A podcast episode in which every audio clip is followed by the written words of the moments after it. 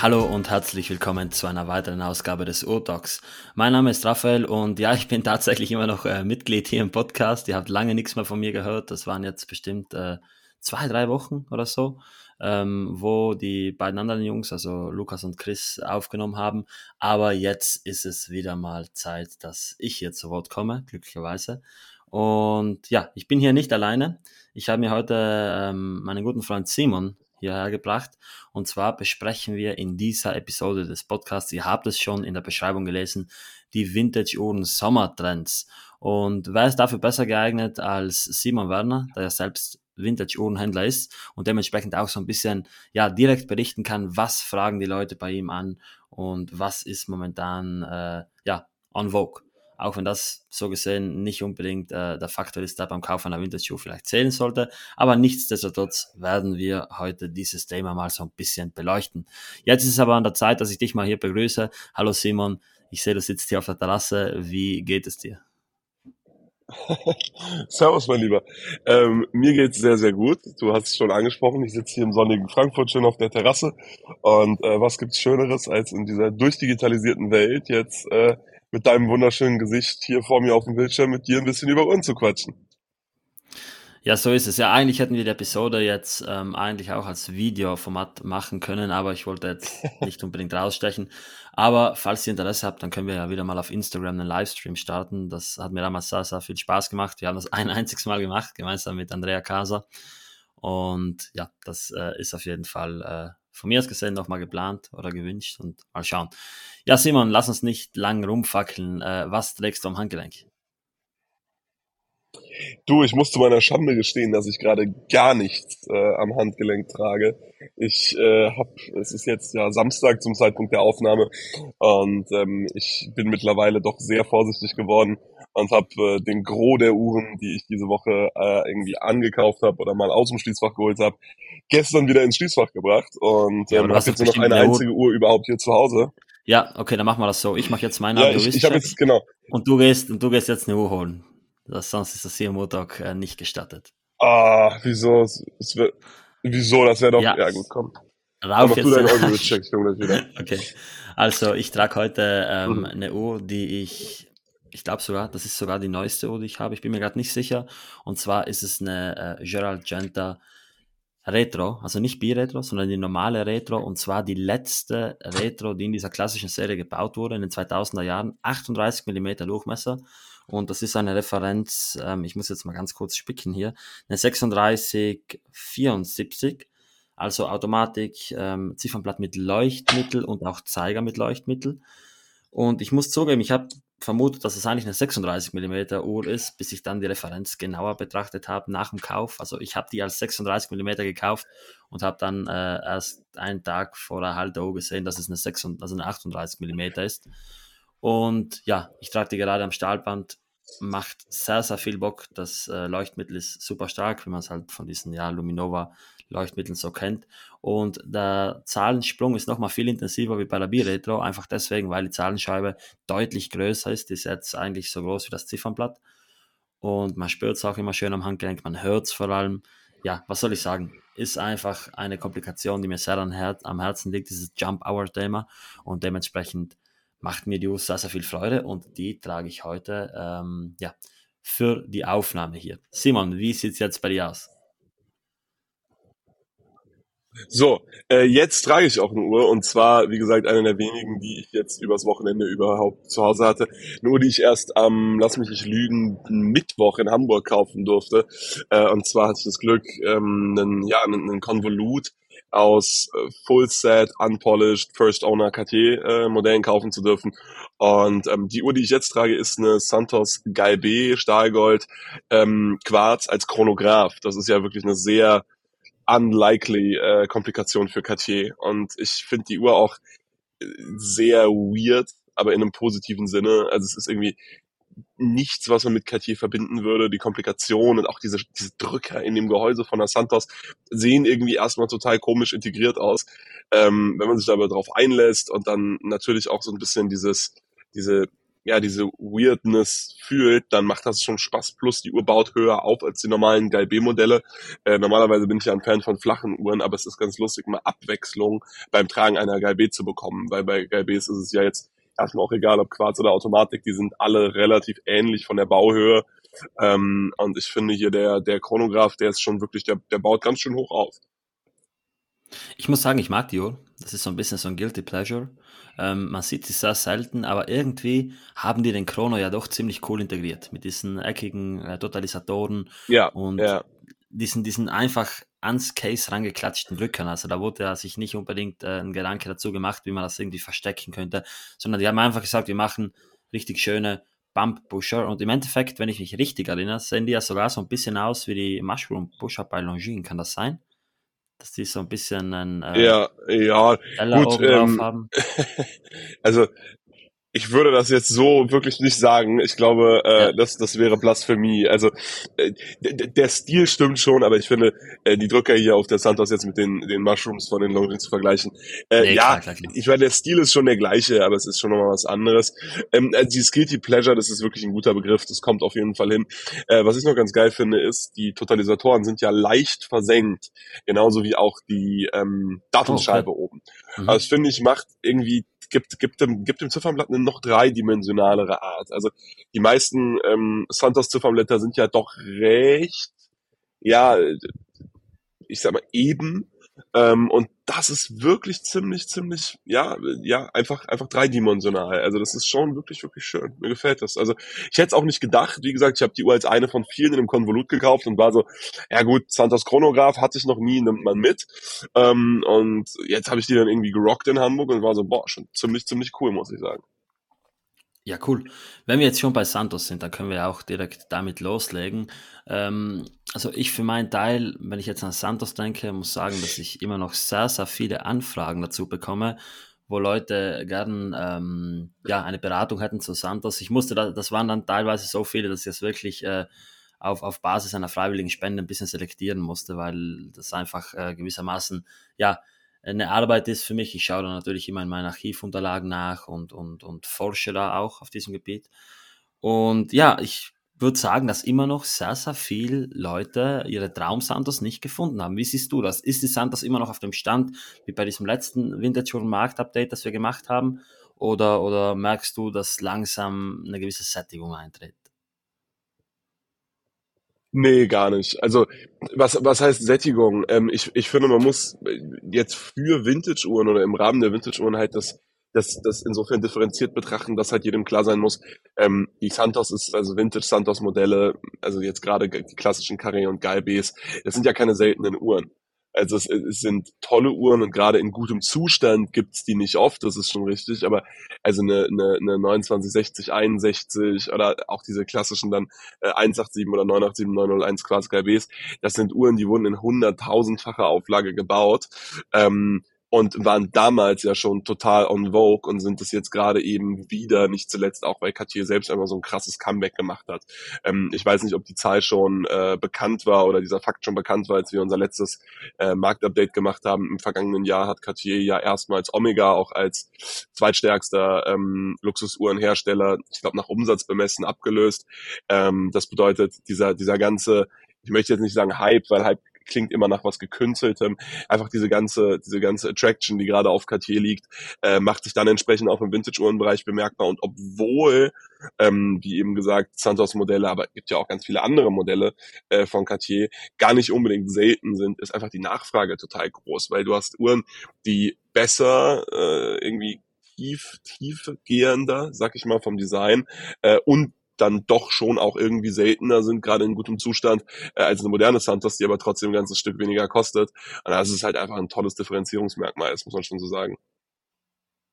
Man muss dazu sagen, dass die Uhren, wie du schon richtig erwähnt hast, nicht selten sind, aber gerade wenn es darum geht, gute Santos-Modelle zu finden, dann ist es ja schon gewissermaßen eine Challenge und äh, ich persönlich ja. bin ja jemand, der da eine ziemlich äh, ja, extreme Meinung hat. Also ich für mich persönlich würde keine Santos Carré oder Gabriel kaufen, die aufgearbeitet ist. Das ist aber, Achtung, eine sehr, sehr extreme Meinung. Also von einem absoluten äh, mm. ja, Puristen würde ich jetzt sagen. Mm. Ähm, das bedeutet natürlich nicht, dass eine Uhr, die irgendwie aufgearbeitet wurde, äh, absolut gemieden werden soll, in keinster Weise. Man sieht auch immer wieder gut aufgearbeitete Santos. Nicht ja. viele, aber es gibt sie. Ja. Aber im Wesentlichen, ja, ist das wahrscheinlich auch einfach eine Art und Weise, wie man sich so ein bisschen diese, diese höchst ähm, verbreitete und, und, und ja, häufig hergestellte Uhr seltener machen kann. Also wenn die Uhr an sich nicht ja, ist, dann ist es die, dann ist die Condition. Und Condition ist bei so einer Santos einfach irgendwas, dass man, dass man ja auch gut äh, jagen kann, ja. behaupte ich mal. Also man findet immer wieder ja. verschiedene Modelle. Es gibt auch verschiedene Attraktivitätsstufen, nenne ich das Ganze mal. Also die späten Carrés gefallen mir persönlich nicht so gut wie ganz die frühen mit diesen herausstehenden Schrauben. Mm. Und ähm, mm. ja, interessant, aber ich kann es mir vorstellen, die Santos, das ist einfach ja, ein, ein also, Klassiker. Ja, also äh, erstmal das, das, das Thema mit dem Zustand ist natürlich äh, richtig. Ähm, ich, ich sehe das immer so ein bisschen, wenn ich äh, an der Stelle dann dann irgendwie meine meine Modelle, die ich anbieten darf, anbieten kann, äh, mit denen von der Konkurrenz vergleiche. Ich möchte mich da jetzt gar nicht im Himmel loben. Es gibt auch Händler, die einen richtig richtig geilen Job machen, was Cartier angeht. Viele machen es aber auch nicht.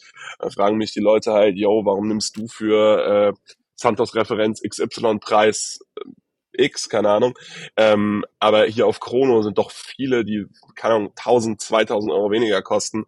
Ähm, und das ist für mich, wie gesagt, das, das größte Distinktionsmerkmal, dass man halt sagt, jo, klar kriegt man diese häufig produzierten Uhren auch schon sehr, sehr günstig, weil die 2961 zum Beispiel an sich ist ja keine seltene Uhr, die gibt es wie Sand am Meer.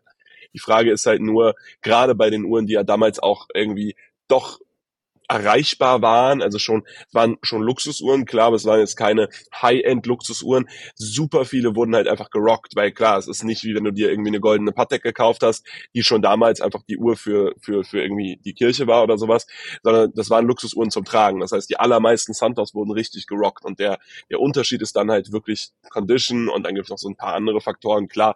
Ähm, das finde ich ganz spannend. Was die Aufarbeitung angeht oder die, die Frage nach Aufarbeitung, bin ich äh, halbwegs bei dir. Also ich persönlich sehe das nicht ganz so eng. Ich würde auch eine aufgearbeitete Santos tragen. Äh, mir wäre es aber halt wichtig, dass es eine gut aufgearbeitete Santos ist. Also es gibt mittlerweile, das ist ja auch so ein Thema, klar, mit steigenden Preisen der Uhren äh, wird natürlich auch immer, wird immer attraktiver für, für Uhrmacher beziehungsweise Gehäuserestauratoren, sich eine, eine nicht perfekte, aber sehr, sehr gute Aufarbeitung verschiedener Modelle äh, ja einfach anzueignen ähm, und zu verstehen, wie das funktioniert. Gerade bei der Santos ist es ja recht schwer. Das hat sich vor ein paar Jahren noch nicht gelohnt, weil vor ein paar Jahren hat eine Santos, keine Ahnung, äh, 1,5 gekostet. Was hättest du da irgendwie 300, 400 Euro berechnen sollen für eine Gehäuseaufbereitung, hätte kein Mensch gemacht. Jetzt ist es so, jetzt kostet halt eine gute 2961, keine Ahnung, 5, 6, 7.000 Euro, je nach Zustand. Ähm, und eine schlechte kriegst du halt immer noch für drei. Und äh, wenn du als Sammler sagst, hey, schau mal, ich möchte jetzt, gut, die für drei sind dann auch wirklich, da hast du dann Themen mit dem Ziffernblatt und so, das würde ich jetzt vielleicht nicht unbedingt machen. Aber hey, ich kaufe mir eine, die nicht ganz so optimal ist, was das Gehäuse angeht. Lass die halt professionell machen. Ich meine, kostet ehrlich gesagt nicht die Welt. Wir reden von regelmäßig unter 500 Euro. Ähm, dann äh, finde ich, kann das schon eine valide Entscheidung sein, wenn man es halt von einem Profi machen lässt. Also ich habe auch schon aufgearbeitete Santos-Modelle gesehen, die wirklich, äh, pardon, aber Schrott waren. Also ich habe auch schon Santos-Modelle von Aufarbeitern zurückgehen lassen und gesagt, hey, mach das bitte nochmal, weil es einfach so schlecht geworden ist, wenn du halt ein Riesenthema mit diesen ganzen kleinen Schräubchen und so hast. Ähm, aber du, jetzt auch jetzt genug davon. Ähm, ich glaube, abschließend kann man sagen, das Thema ist äh, nach wie vor heiß und äh, ich, ich, ich freue mich da Teil von sein zu dürfen. Ja, ich stimme dir dazu. Also ähm, es ist immer noch eine Uhr, wo ich mal behaupte, man kommt relativ preiswert in den Genuss einer Santos. Und wie du schon gesagt hast, die Uhren wurden früher gerockt. Also ich habe mit ein paar Leuten gesprochen, das war früher, das trägt den Namen nicht so unrecht, ein Must. Also das war wirklich äh, gleich wie die Feuerzeuge von Cartier mhm. oder die anderen Gegenstände. Das waren wirklich, ja, das waren, mit was kann man es denn vergleichen? Mit Jetzt fällt mir gerade kein Beispiel ein. Aber du weißt, was ich meine. Das war wie, wie so ein iPhone heute, so ein bisschen ja, auch so, so ein, so ein, so ein ja, Äh, Mode-Accessoires neben, neben seiner eigentlichen Funktion waren das früher einfach äh, für eine gewisse Gesellschaftsschicht natürlich. Jeder konnte sich nicht leisten, aber die waren halt mhm. verglichen mit anderen Uhren natürlich um einiges günstiger verglichen mit Chronomaten und so weiter. Und ähm, man sieht es ja auch bei diesen High-End-Vintage-Uhren. Keine Ahnung, du wirst jetzt äh, wenn wir jetzt mal auf eine, keine Ahnung, Uhr aus der Zeit gehen, du nimmst jetzt eine Patek ähm, 39, 74, ewiger Kalender, Minutenrepetition, dann werden die halt in gutem Zustand sein. Ja, die sind jetzt nicht so übertrieben alt, dass man sagen könnte, die wurden lange irgendwie in einer Scheune und Anführungszeichen gelagert. Und die waren halt auch immer schon so, so, so extrem teuer, dass auf die Uhren extrem aufgepasst wurde. Und das ist bei den Santos Carré Modellen eben nicht der Fall. Das war eine Uhr für jeden Tag. Warum sind so viele Santos Carré Modelle ohne Box und ohne Papiere? Weil die Box und die Papiere im Geschäft gelassen wurden. Weil die Leute sich dachten, ey, das ist jetzt wie ein paar Schuhe, die trage ich jetzt. Ja, maximal nehme ich halt dieses Garantiekärtchen mit, das ich dann sowieso nicht mehr finde, wenn man was mit mhm. sein sollte. Und es wurde ja. ja. nicht selten auch lebenslange Garantie auf die Santos Uhren von Cartier selbst gegeben. Und äh, ja, ja, das finde ich, habe ich lustigerweise habe ich lustigerweise ja. neulich noch, ähm, bin ich, bin ich über eine, eine alte Werbeanzeige in der Broschüre gestoßen, in der Cartier ähm, mit unter anderem einer lebenslangen Garantie auf alle äh, lackierten Produkte, also äh, Produkte mit, mit diesem Lack, wie man ihn kennt, wird. Mhm. Und ähm, unter anderem eben ja, ja, es ist nicht klassischer China-Lack. Das kann es sein bei den, bei den Feuerzeugen zum Beispiel. Es gilt aber, zumindest war auf der Werbeanzeige das auch zu sehen, zum Beispiel auch für die Klarlack-Ziffernblätter von Cartier. Das heißt, okay, die Burgundy-Ziffernblätter okay. und, und, und. Und ich bin jetzt mhm. ernsthaft schon am überlegen und ich glaube, ich werde das mal in den nächsten Wochen angehen, ob ich einfach mal versuchen soll, äh, sozusagen mit dieser Werbeanzeige in der Hinterhand äh, mal bei Cartier reinzuschneiden und zu sagen, hey, ich äh, würde ganz gerne mal äh, jetzt die lebenslange Garantie auf eine dieser Uhren. Äh, äh, ähm, Habt ihr eine Cartier-Boutique in Frankfurt? Wir haben in Frankfurt eine Cartier-Boutique, ja. Jetzt nicht, ah, nicht okay. die beste, aber naja, es ist, mhm. es ist eine Cartier-Boutique. Okay, verstehe. Ja, ähm, das ist halt immer die Frage, für wen gilt die Garantie? Für die Uhr lebenslänglich oder für den Träger lebenslänglich? Mal schauen. Äh, aber versuch das mal und bericht ja, uns dann auf Das ist so ein bisschen die Frage, genau. Mhm. Ja. Ja, okay, ja, wenn wir jetzt schon Fall bei Cartier sind. Gerade, bitte. Ja, bitte, bitte, bitte, bitte. Okay.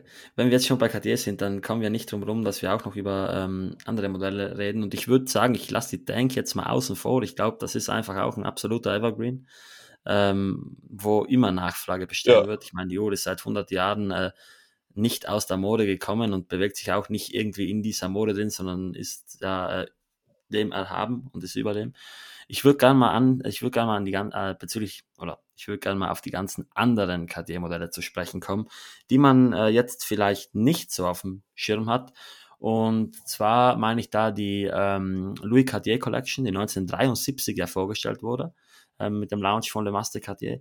Und da gibt es ja einige Modelle, die ähm, man eigentlich so gut wie gar mhm. nicht auf dem Schirm hat. Also da gibt es Modelle wie die Arcade, wie die ja. Tortue, wie die Croissant, wie die, ähm, was gab es dann noch?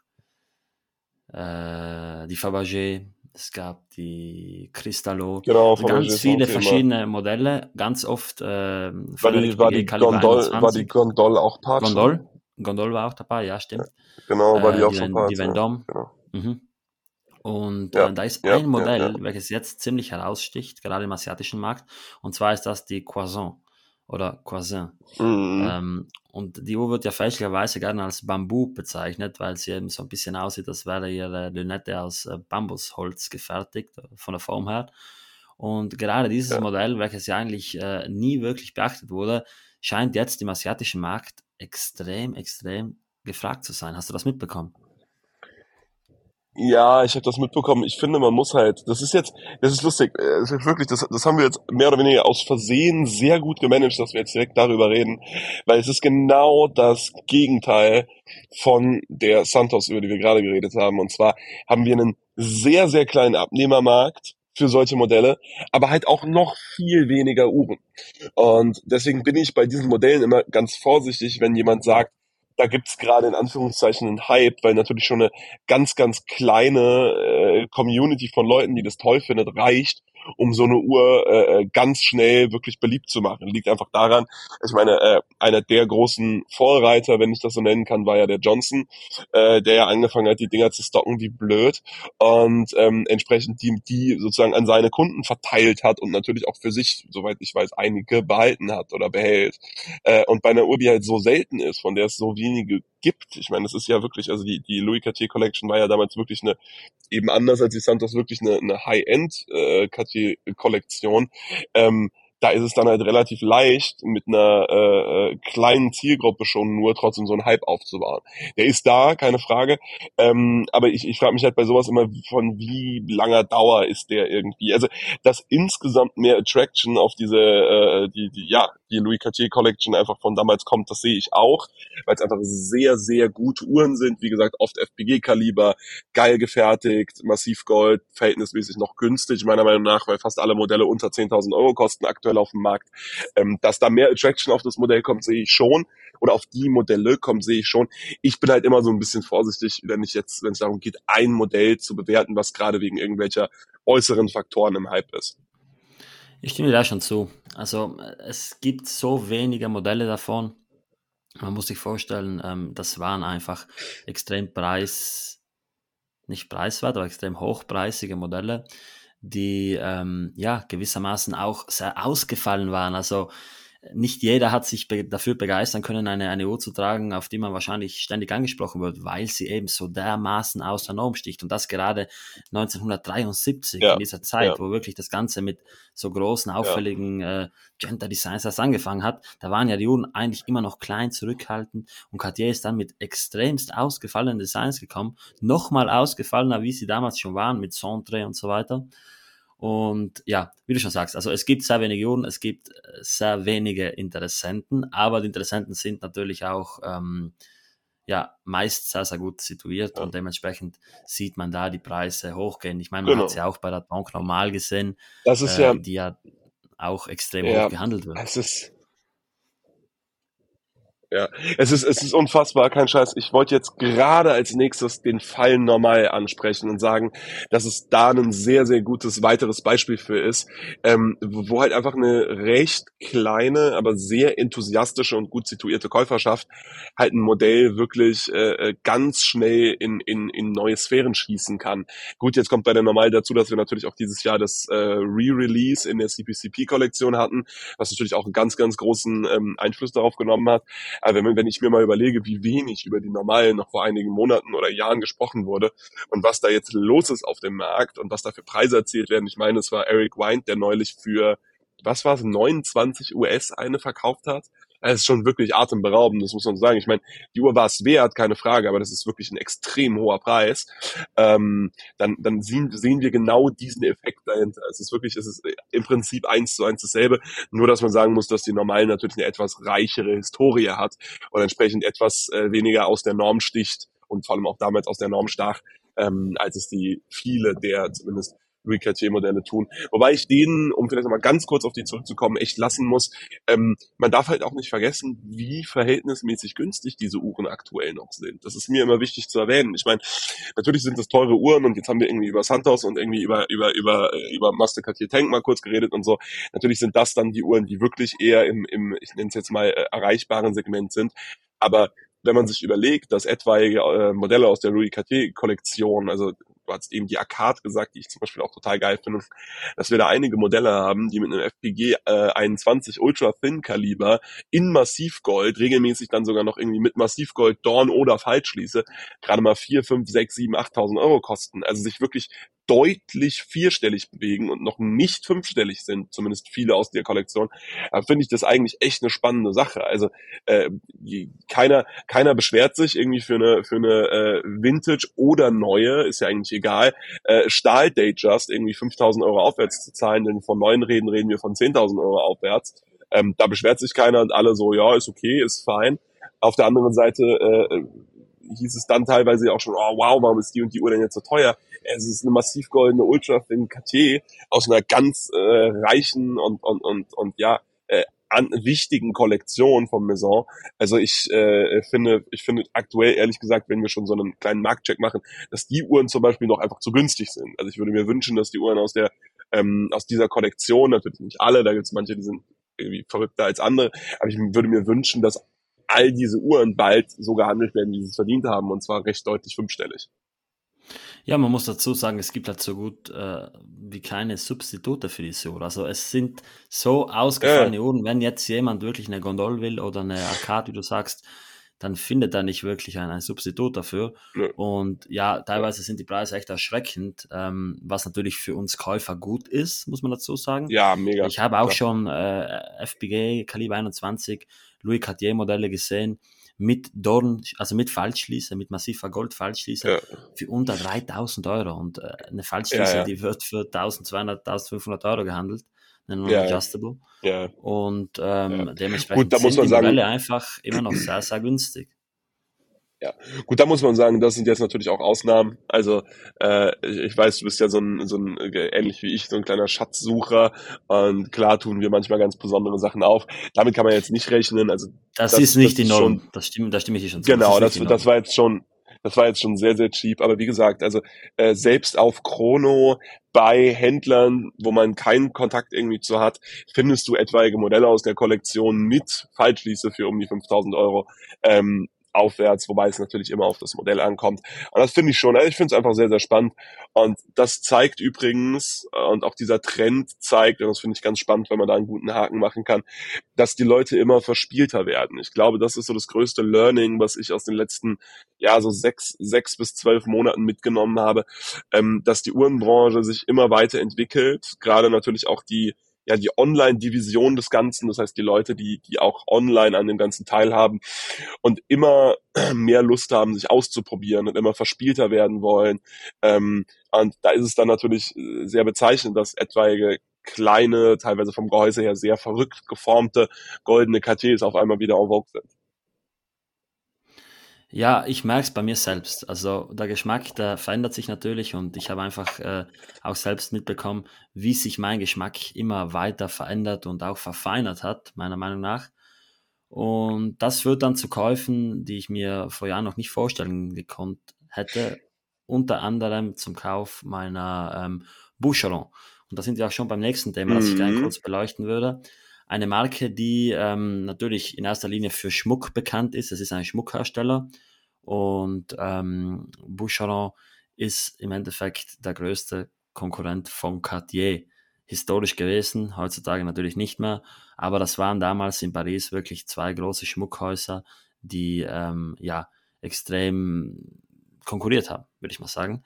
Und äh, ich habe mir eine Boucheron gekauft. Das hat äh, mehrere Gründe gehabt. Ich habe die ähm, bei Kevin Odell zuerst gesehen, bei They Did mhm. auf Instagram. Mhm. Und war da schon ziemlich angetan von diesem Design. Also so eine eckige Uhr, da war dann keine Signatur drauf, gar nichts.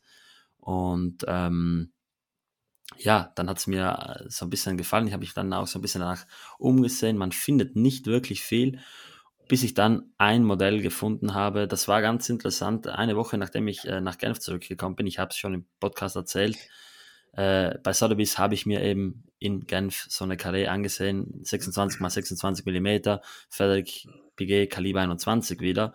Und ja, habe mich ziemlich stark in You verliebt, was dann auch dazu geführt hat, dass ich ähm, nach Genf mich ein bisschen umgeschaut habe, hatte viel Glück, habe direkt eine perfekt erhaltene, super scharfe ähm, Version davon gefunden und ich merke es jetzt natürlich in meiner Bubble, außerhalb davon kein bisschen, aber in meiner Bubble merke ich, dass Boucheron ähm, ja immer attraktiver wird, vor allem weil es eben hochqualitative ähm, Uhren sind. Also du hast bei meiner zum Beispiel auf der gesamten Gold Hardware am Band überall dieselbe Nummer wie auf dem Gehäuse, auch im Gehäuse dieselbe Nummer. Du hast jedes einzelne kleine Goldteil punziert und das ist halt alles Handarbeit und das äh, fasziniert mich an den Stücken. Höchst selten, also wirklich höchst selten. Ich würde mich wundern, wenn von meiner mehr als 50 Stück gebaut wurden.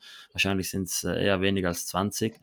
Aber ja, das ist auch eine Marke, die ich persönlich jetzt mal einwerfe, ähm, wo es sich, wenn die denn einem gefallen, mal lohnt zu schauen. Es sind ausgefallene Designs, meistens rechteckig ja. und auch vor allem durch ihr besonderes Bandsystem so ein bisschen aus der Masse rausstechend. Also man hat entweder dieses ähm, System, wie ich es habe, mit so einem umschwingenden Band, also zwei identisch lange Bandhälften und die werden dann ineinander geklipst, also stufenlos verstellbar.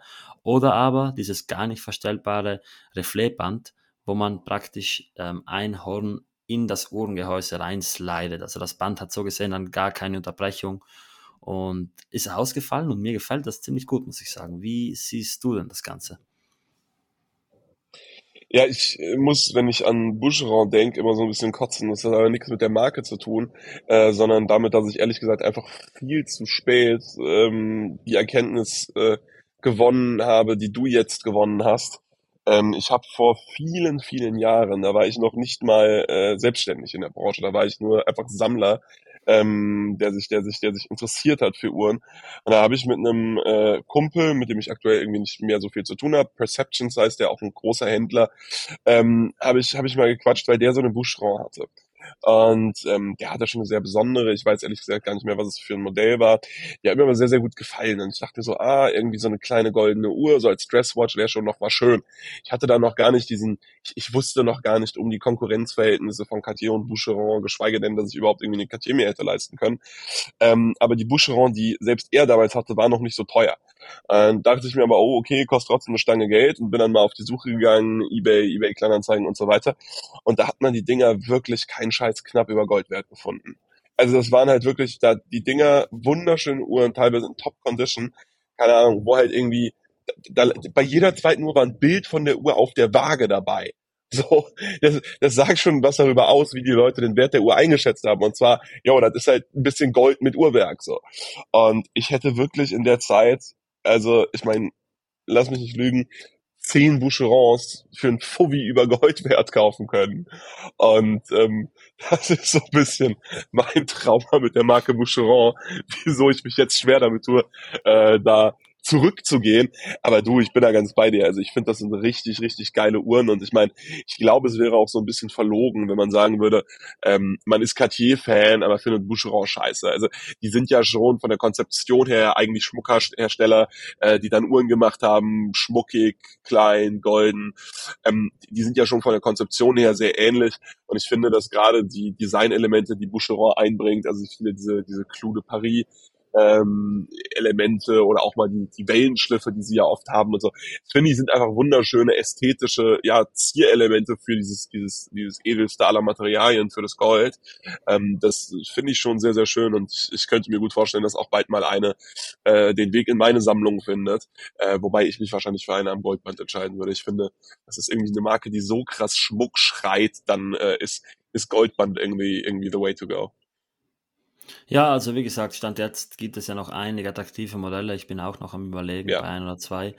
Ähm, einfach deswegen, weil es mir gut gefällt, wenn ich dann denke, meines aus den 50er, 60er Jahren, ja, das wurde halt alles in Handarbeit gebaut und das sind eben so dementsprechend seltene Uhren. Und äh, ästhetisch betrachtet gefallen mir die einfach auch dementsprechend. Ja, Auf jeden was Fall. mir, als, was mir ästhetisch betrachtet noch gut gefällt, aber wo ich noch gar keinen Fuß äh, im, im, in der Tür drin habe, ist Piaget. Und das ist ja eine Marke, Mm. die gerade bei, uns, bei unseren Genfer Freunden, ähm, ja, bei, bei Harris, bei Alessandro Ja, und so weiter, bei Jojo Lamontre, äh, extrem, extrem beliebt ist. Also die ähm, haben ja unfassbar Mm. viele Piaget-Modelle in allen Arten und Weisen. Und ich habe eigentlich, also die Uhren sind ja immer noch teilweise sehr, sehr günstig für das, Ja. was man bekommt, Ja. ähm, weil eben diese, diese Schmuck-Wave noch nicht äh, zu einem Hype geworden ist, glücklicherweise. Aber ich habe mich damit, also ich habe mich damit schon beschäftigt, aber ich habe noch nie eine Piaget gefunden, wo ich wirklich äh, mir gesagt habe, ich muss die haben. Ich sehe die Uhren, die ich haben muss, dann Mm. immer am Handgelenk von den Genfer Jungs und Mm. äh, dann kann ich sie auch nicht mehr haben. Aber sag mal so ein bisschen, wie stehst du zu Piaget? Was ist da deine Meinung? Ja, also erstmal, ich finde das ein sehr, sehr spannendes Thema und es ist wieder bezeichnend für das, was wir die ganze Zeit schon feststellen, dass die Leute sich immer mehr ausprobieren und immer, immer, ja, äh, mehr quirky Entscheidungen treffen.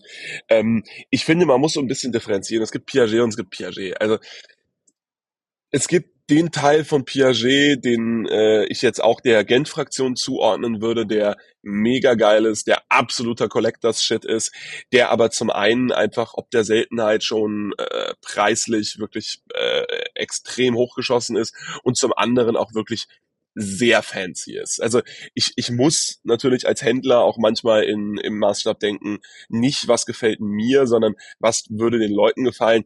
Und ich glaube, es gibt auch nur ganz, ganz wenige Händler auf der Welt, wo ich eben diese Genfer Fraktion dazu zählen würde, die solche Uhren auch an den Mann bringen können. Weil da musst du schon bei sozusagen dem einen Teil, von dem was es von Piaget gibt, da musst du schon ziemlich crazy drauf sein, dass du sagst, hey, ich schneide mir jetzt irgendwie eine, eine äh, 15 mal 20 Millimeter Uhr mit irgendwie Stone Dial und ähm, Schmuckarmband irgendwie ums Handgelenk als Kerl. So, ähm, auch das kommt immer mehr und ich find's geil, aber finde ich so ein bisschen, weil das dann halt natürlich auch die sehr sehr teuren Modelle sind regelmäßig, finde ich immer so ein bisschen schwierig und auch zu nischige Sache, als dass man das groß bewerten könnte, zumindest Stand jetzt.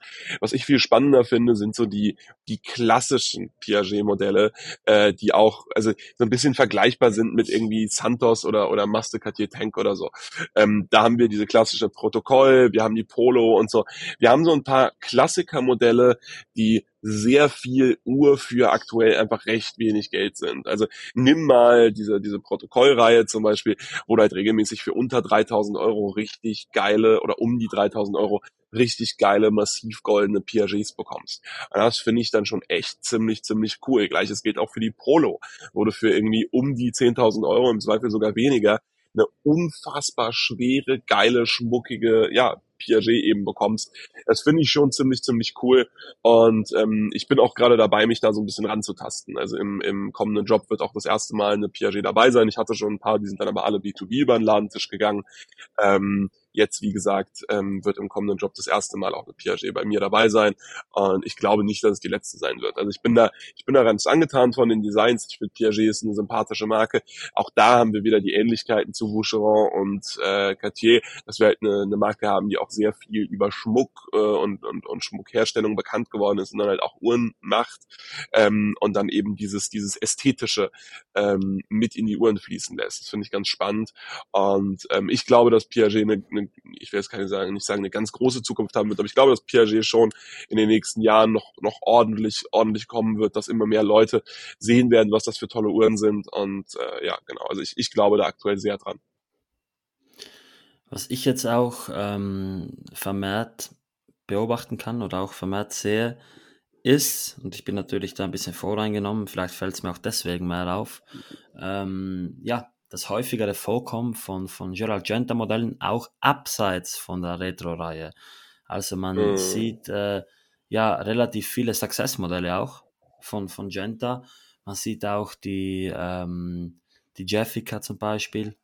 Und, und, ja. und ich habe einfach das Gefühl, oder auch die, die ganzen, die ganzen äh, ewigen Kalender und so weiter im, im hexagonalen oder im oktagonalen Gehäuse natürlich mit den äh, Van Cleef-Hörnern und ich weiß nicht, ist das jetzt wegen diesem Relaunch der Marke, den ich nebenbei äh, nicht schlecht finde, oder ist das Ganze einfach deswegen, weil ja die Leute erkannt haben, dass, dass die Preise einfach einladen, um hochqualitative Uhren zu kaufen? Ähm, ich glaube, das bedingt einander. Also ich, ich, ich, ich bin der festen Überzeugung, dass das nicht äh, der, der Relaunch auf einmal dafür gesorgt hat, dass jetzt jeder anfängt, Genta-Modelle zu kaufen. So dumm sind die Leute dann auch nicht. Ähm, auf der anderen Seite äh, wird das sicherlich eine Rolle gespielt haben. Aber ich glaube, ich meine, wir haben ja beide jetzt auch in den letzten Monaten selbst einige Gentas, du trägst gerade sogar eine, ähm, irgendwie kaufen dürfen. Ähm, das sind halt einfach wirklich beeindruckende Uhren. Also ich, ich glaube, die Leute haben schon so, sind schon so langsam auf den Trichter gekommen, was für tolle Uhren das sind, was für tolle Designs das sind, aber wie, die, wie, wie hochwertig die Uhren teilweise auch technisch sind, ähm, und haben dann sozusagen den letzten Stoß in die richtige Richtung durch das angekündigte Relaunch und dann, ich, ich teile da übrigens deine Meinung, auch äh, das gute erste Release für die für die ähm, Only Watch Exhibition oder Only Watch Auction. Ähm, das war dann so der letzte Stoß, den die Leute brauchten und äh, seitdem, aber schon auch davor, habe ich wahrgenommen, dass immer mehr Leute Gentas tragen, Gentas kaufen und es braucht halt einfach immer so ein paar Vorreiter, so ein paar große große Namen in der in der Industrie, nehmen wir jetzt irgendwie den äh, den die, die äh, hier Watch Brothers London und so. Also ich, ich äh, glaube, du brauchst einfach so ein paar Leute, dich natürlich auch, Graf, wenn man so ehrlich sein darf, die zeigen, was für, was für tolle Uhren es bei einer Marke gibt, die vielleicht auch mutig genug sind, mit eigenem Geld in, äh, in ein Thema, in eine Uhrenmarke, in ein Uhrenmodell zu gehen, was aktuell noch nicht gehypt ist, ähm, noch nicht so anerkannt ist oder die Anerkennung genießt, die sie verdienen. Und ähm, oft sind die, diese Vorreiter dann halt diejenigen, die dafür sorgen, dass ganz, ganz viele Leute nachkommen und dann erst verstehen und ein, ein breiteres Verständnis dafür entwickeln, äh, wie toll die Marke ist, äh, modellübergreifend natürlich. Also ich selbst zum Beispiel bin ja aktuell ich hänge noch so ein bisschen, sagen wir mal, bei den, bei den Retro-Modellen, ähm, weil die es mir einfach total angetan haben, möchte mich aber auch in den nächsten Wochen und Monaten äh, mal, mal in Richtung Success bewegen, weil ich die so als so eine Art, ja, die Maste Cartier-Kollektion von Genta so, äh, wenn, wenn man so will, super spannend finde. Und auch da, wir haben, wir haben die, eigentlich die gleichen Effekte. Wir haben recht kleine, recht feine, günstige, meist Quarzuhren oder sogar immer Quarzuhren, da bin ich mir gar nicht sicher, ähm, mit äh, verspielten Ziffernblättern. Das ist schon ziemlich cool und man kriegt die halt noch günstig. Also ich äh, finde das ein sehr spannendes Thema und ich glaube, äh, dass wir da in den nächsten, in den nächsten Monaten und Jahren aber auch noch viel von Genta itself sehen werden. Ich finde, die haben mit dem, mit dem ersten Re-Release jetzt oder ja, mit dem ersten Release äh, für die Only Watch gezeigt, was sie können. Ich glaube im Übrigen der Ehrlichkeit halber auch, dass sie das äh, Basismodell sozusagen, also die Uhr, die dann frei verkäuflich sein wird, äh, preislich auch wirklich äh, enorm hoch ansetzen werden, weil äh, Genta einfach eine klassische Indie-Marke ist, zumindest als solche vermarktet wird. Natürlich ist sie das jetzt nicht klassisch, aber sie wird als solche vermarktet, ähm, dann ist es ja so, dass sie diese äh, Fabrik du Temple äh, mit damit beauftragt haben, die Uhren zu fertigen, die ja jetzt die äh, Herstellung oder die, die Division, die Sparte für Uhren von Louis Vuitton sind. Äh, und wenn man sich dann anguckt, dass da die Tombur jetzt ja schon 1920 kostet, ähm, ich glaube 19,5, ich habe gestern noch geschaut, dann äh, kann man sich vorstellen, wo Genta positioniert werden wird. Und ich glaube, das äh, ist ehrlich gesagt gerade auch für viele Leute nochmal ein, äh, ein irgendwie so ein Anreiz zu sagen, hey, guck mal, jetzt, bevor es zu spät ist, weil ich einfach glaube, dass die äh, neuen Modelle und natürlich die alten, die entsprechend moderat an die Preise der alten, äh, der neuen gekoppelt sind, entsprechend auch einen Sprung machen könnten, slash werden. Ja, lass uns jetzt vielleicht, ähm, bevor wir hier zum Abschluss kommen, nochmal ganz kurz über ähm, die Uhren sprechen, die wir jetzt nicht wirklich beleuchtet haben.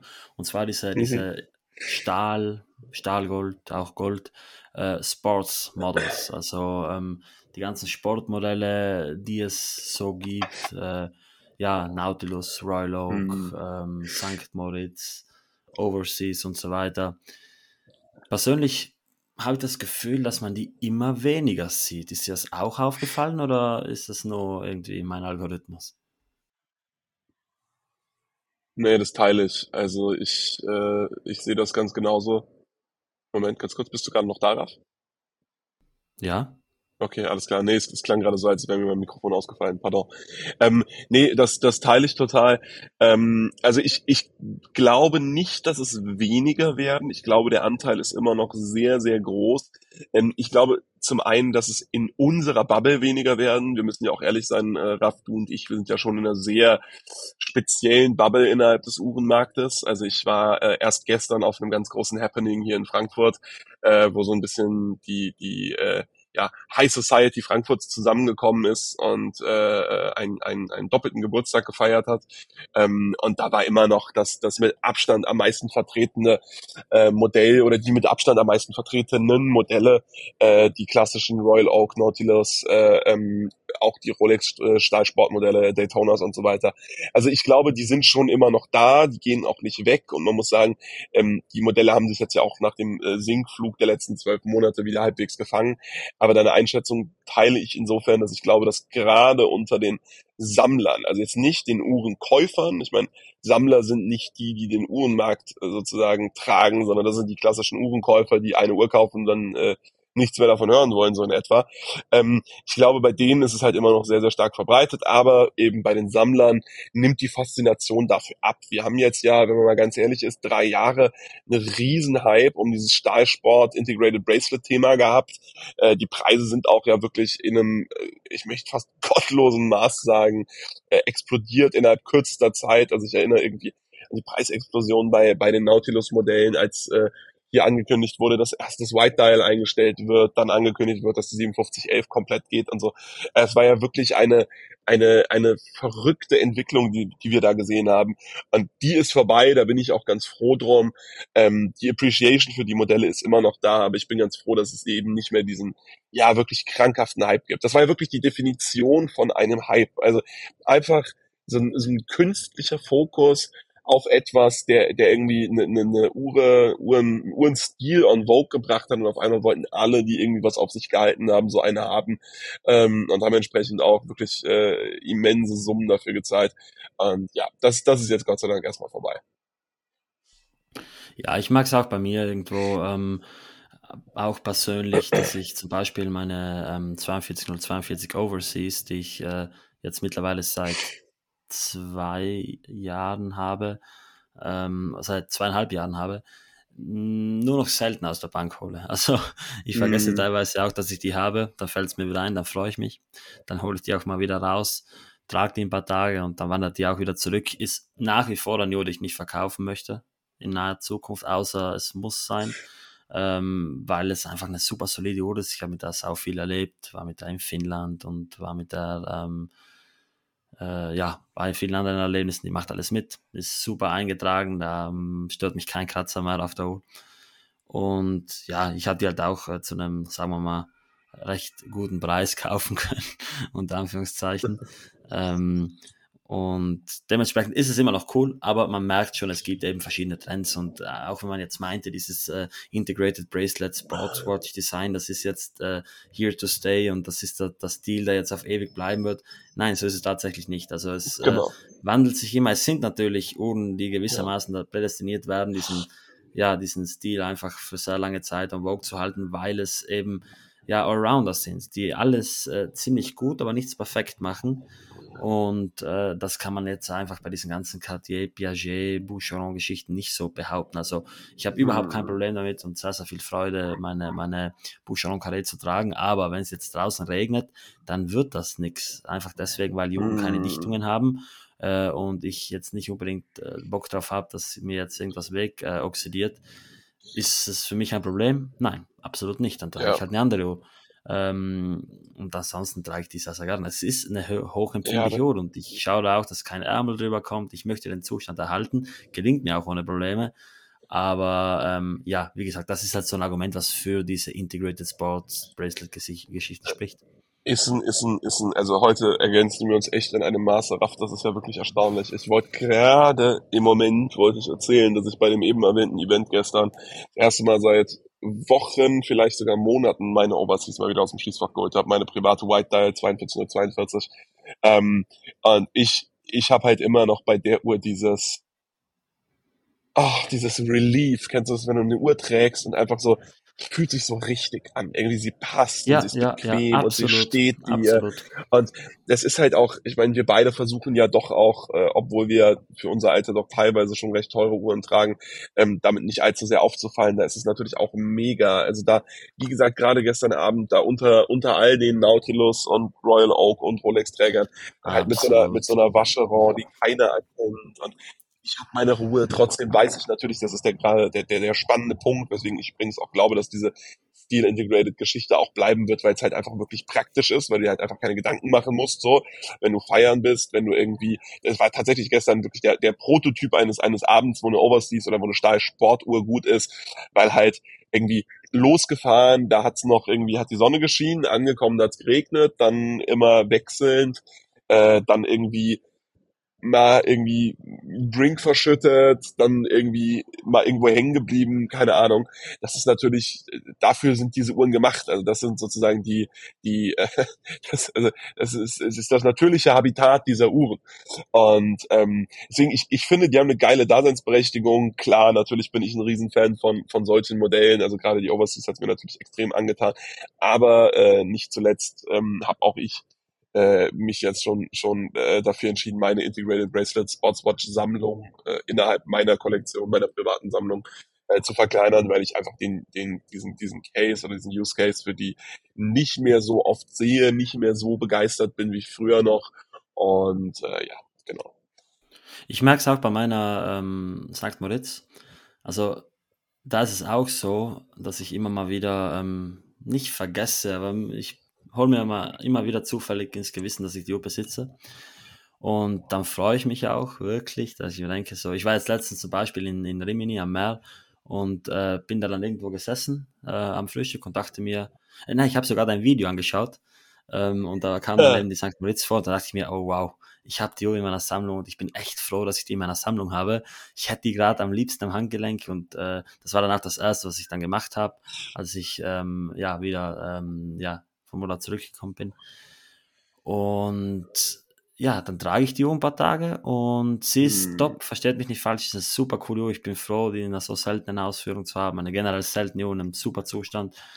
Ähm, aber ja, ich glaube, es variiert immer so ein bisschen. Also ich trage die Uhr dann wieder eine Weile nicht, dann ist wieder diese Freude da. Ich bin wahrscheinlich nicht gemacht, eine Uhr äh, für immer zu tragen. Und das ist halt auch dasselbe bei der Overseas. Ja, Wenn ich die dann wieder anziehe, dann fühlt es sich einfach mhm. gut an. Und ich trage die dann ein paar ja. Tage und dann wird ja. wieder mal gewechselt. So.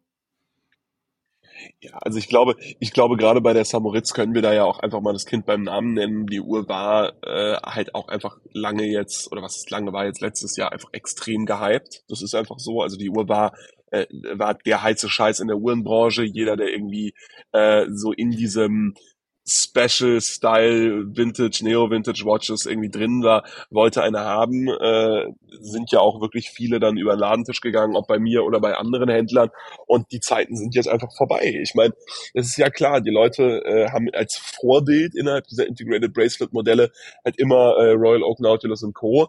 Die haben damals 50, 60, 100.000 Euro gekostet. Da war die Samoritz für äh, 12, 13, 14 ein toller Deal. Ähm, jetzt kostet die äh, Royal Oak noch 30, 20, 30 irgendwie. Die, die Nautilus selbst, ohne Scheiß, man kriegt ja eine 3800 Stahlgold wieder für unter 30.000 Euro, das muss man sich mal überlegen. Und jetzt denken die Leute halt zweimal nach, ob sie sich eine, eine Samoritz oder eine Royal Oak oder Nautilus kaufen. An der Stelle sieht man natürlich auch, da trennt sich so ein bisschen die Spreu vom Weizen. Da sieht man, wer ist wirklicher Sammler, wer ist Liebhaber und wer ist halt ja, ich will halt irgendein Statussymbol. Ähm, aber natürlich hat es die Preise bei der, also gerade bei der Samoritz beeinflusst. Ich meine, äh, ich habe ja jetzt nicht gerade wenige in Stock aktuell und ich merke das schon, dass ich die nicht mehr so leicht loswerde wie noch vor einem, äh, vor einem Jahr. Also wenn ich letztes Jahr ähm, den, den Samoritz-Stock, den ich äh, heute habe, äh, ja, verfügbar gehabt hätte, wären mir die Dinger aus den Händen gerissen worden und jetzt äh, tatsächlich kaufe ich immer zu, weil ich einfach wahnsinnig geile Uhren finde, ähm, aber relativ wenige gehen. Also ich äh, habe jetzt auch da wieder sorry für die Eigenwerbung, im nächsten Drop eine dabei. Ähm, schon eine ziemlich besondere und so, ja, ist klar, aber selbst da, ich, ich habe die gekauft in dem Wissen, dass es eher eigentlich, wenn man ehrlich ist, privates Vergnügen ist, dass ich halt äh, eine mit einer anderen Ziffernblatt-Variante als die, die ich ohnehin schon habe, tragen kann. Ähm, aber die habe ich, die habe ich nicht gekauft, weil ich mir dachte, oh wow, da werde ich jetzt riesen Stonks mitmachen und auf einmal drehen äh, für, für ein kleines Vermögen. Also ähm, das, die, die Samoritz war da schon, äh, finde ich, ein Paradebeispiel dafür, was mit so Modellen dann auch passieren kann, um jetzt mal auf das Gespräch vom Anfang zurückzukommen mit der Bamboo, wo wir halt eine super kleine Käuferschaft haben, aber auch super wenige Uhren. Und wenn halt die super kleine Käuferschaft dann bedient ist oder sich abwendet und einfach noch kleiner wird, ähm, dann, dann kann sich das, das Blatt halt auch wieder schnell wenden. Aber und das ist halt das Thema, was ich ganz spannend finde ich glaube ja immer an intrinsische Werte bei Uhren. Also gerade wir machen ja so ein kleines Marktupdate und da geht es ja auch immer um, um, um monetäre Werte. Ich glaube halt immer an intrinsische Werte. Das ist einer meiner Lieblingsbegriffe innerhalb der Uhrenbranche, dass ich sage, was ist sozusagen diese Uhr intrinsisch wert? Nimm sie nimm, nimm die, äh, nimm die Popularität weg, nimm Seltenheit. Was, was ist das? Wie ist die konstruiert? Wie schön ist die? Wie spricht die mich an? Was ist das für ein Werk? Und, und, und, und da geht halt, geht mir persönlich halt, und ich weiß, das teilst du, Raff, bei der Samoritz das Herz auf. Also, erste Generation ist geil. Ich habe ja mittlerweile auch so ein bisschen mein Herz dafür entdeckt, aber äh, die zweite Generation 8300 Samoritz ist meiner Meinung nach eine der coolsten Uhren und eine der, der also meiner Meinung nach wirklich vielleicht sogar die Integrated Bracelet Sportswatch der 90er Jahre, weil die so viel kann und so irgendwie boah, das ist, das ist halt das Gegenteil von dem Komfortfaktor, den die Overseas mir gibt. Die Overseas lässt mich so ein bisschen fühlen wie zu Hause.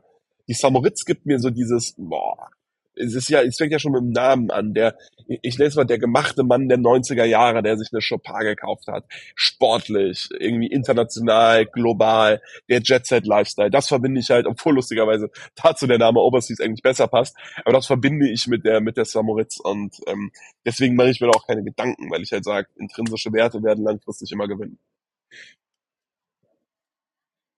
Ja, ich glaube, da hast du jetzt auch schon ein sehr, sehr schönes Schlusswort für diese Episode gefunden. ähm, man kann es nicht mal wieder wiederholen. Also, wenn eine Uhr hochqualitativ, selten, besonders und schön in euren Augen ist, dann macht ihr damit nichts falsch. Wir wollten euch mit dieser Episode mal so ein bisschen, äh, ja, einen gewissen, ein paar gewisse Trends aufzeigen. Aber wie gesagt, Trends sind einfach nicht das äh, Wichtige. Äh, am besten ist es einfach, wenn man das kauft, was man selbst gut findet. Ich wiederhole mich hier Episode für Episode, aber es ändert sich nichts dran. Und ja, in dem Sinn bedanke ich mich jetzt bei euch. Mich würde es natürlich freuen, wenn ihr in unsere U-Talk Community Gruppe auf Telegram kommt, äh, wo wir auch sehr, sehr viele Liebhaber von ausgefallenen Uhren versammelt haben. Ähm, des Weiteren wäre mir sehr, sehr wichtig, dass ihr den Podcast hier auf Spotify oder wo ihr den auch hört, bewertet. Das hilft uns nämlich sehr. Und dann bleibt mir eigentlich nichts weiter übrig, als äh, mich bei euch für das Zuhören zu bedanken, euch noch einen schönen Tag zu wünschen und ja, dir, lieber Simon, das letzte Wort zu geben. Du, ich hab, äh, ich, ich bin gerade auch aus Versehen sozusagen mit meinem Schlusswort von eben so zufrieden, dass der intrinsische Wert einer Uhr sich langfristig immer durchsetzen wird und gewinnen wird, dass ich dem eigentlich nichts mehr hinzufügen muss. Äh, es hat mir sehr viel Spaß gemacht, Raff. Und äh, bis zum nächsten Mal im Uhrtalk und äh, bis zum nächsten Mal mit dir am Telefon oder auf Telegram oder WhatsApp oder wie auch immer. Ciao.